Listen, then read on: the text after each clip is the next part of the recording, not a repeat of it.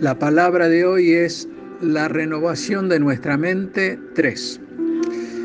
Insisto que los devocionales se entienden por sí solos. No son una continuidad de hechos concatenados, pero creo que hay bastante por decir sobre el tema renovación. Y hoy continuamos con el tema desde otro ángulo. Recordemos que el texto base es Romanos 12.2.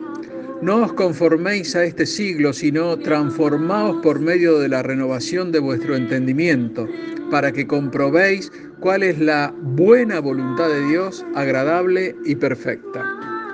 Comencemos por averiguar cuál es la dirección de Dios. O dicho de otra forma, ¿tendrá Dios una dirección como para que vayamos a buscarlo? Es muy importante para una persona que haya aceptado a Cristo como su Salvador personal conocer dónde está Dios como para poder reunirse con Él. Estar a solas con el Dios Todopoderoso, el que todo lo puede, el que todo lo sabe, y así descubrir que también nosotros tenemos poder y conocimiento. El nuevo creyente, y el que no es tan nuevo también, debe saber que Jesús está en su corazón y escuchar su dulce voz que está dirigida directamente a tu corazón son palabras de Jesús para tu vida.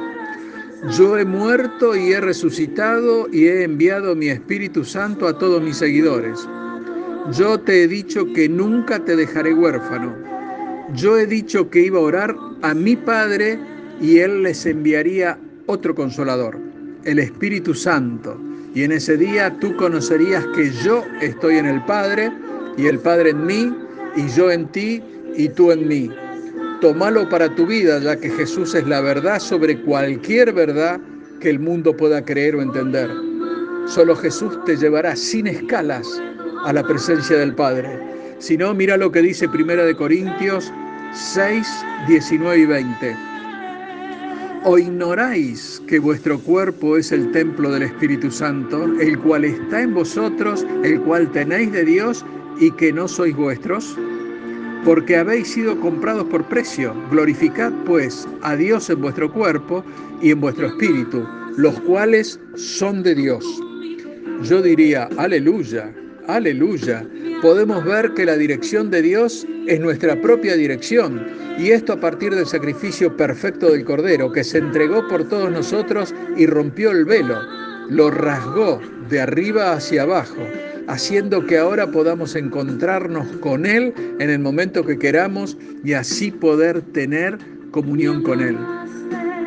Como sabemos que todos los recursos son de Dios y que Dios vive dentro nuestro, podemos inferir con certeza que todos los recursos que necesitamos están en nosotros y en todo momento. En este punto debemos entender que somos el cauce de Dios, es decir, que cosas buenas se sucederán unas tras otras en la medida que dejemos actuar al Dios Todopoderoso. Pero también debemos entender que Él nunca viene al mundo con poder sino a través de nosotros mismos. Es decir, Dios se manifestará en nuestra vida con toda la grandeza que nosotros le permitamos. ¿Entendiste? Lo repito, Dios se manifestará en nuestra vida con toda la grandeza que nosotros le permitamos. También debemos saber que existen varias cosas que no permiten el libre fluir de Dios en nuestras vidas y debemos desterrarlas para lograr una comunión con el Señor. Veamos hoy tres de estas cosas. La primera es el odio. El odio es un espíritu implacable, es el enemigo número uno de nuestra vida de fe. Mateo 6, 14 y 15 nos dice, porque si perdonáis a los hombres sus ofensas, os perdonará también vuestro Padre Celestial. Mas si no perdonáis a los hombres sus ofensas, tampoco vuestro Padre Celestial os perdonará vuestras ofensas. Si nosotros no quitamos el odio de nuestro corazón, no podremos tener real comunión con el Señor.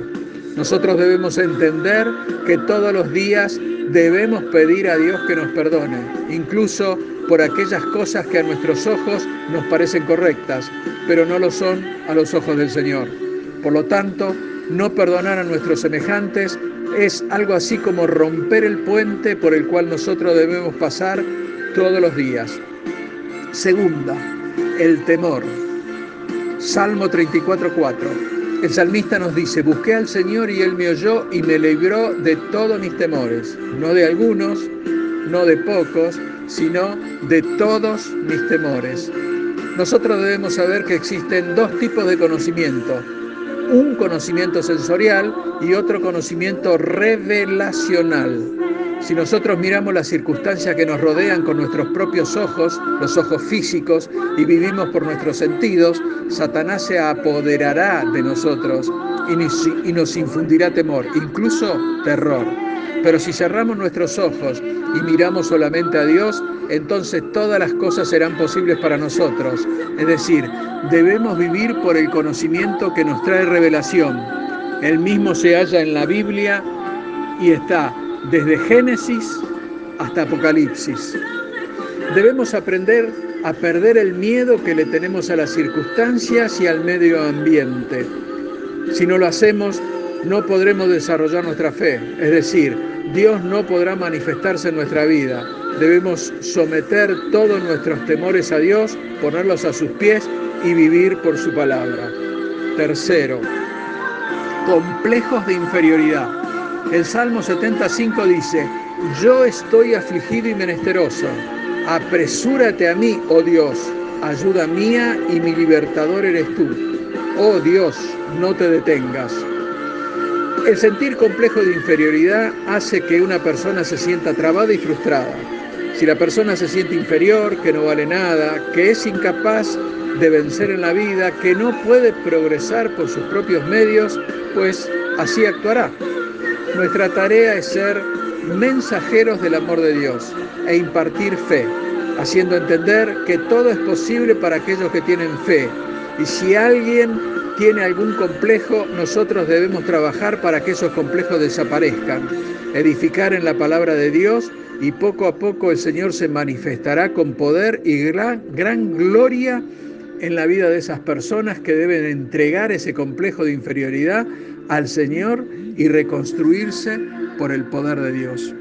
Es necesario entender que disponemos de todos los recursos de Dios y que podemos extraerlos y ponerlos a trabajar para nosotros por medio de la fe. Dios te bendice. Amén.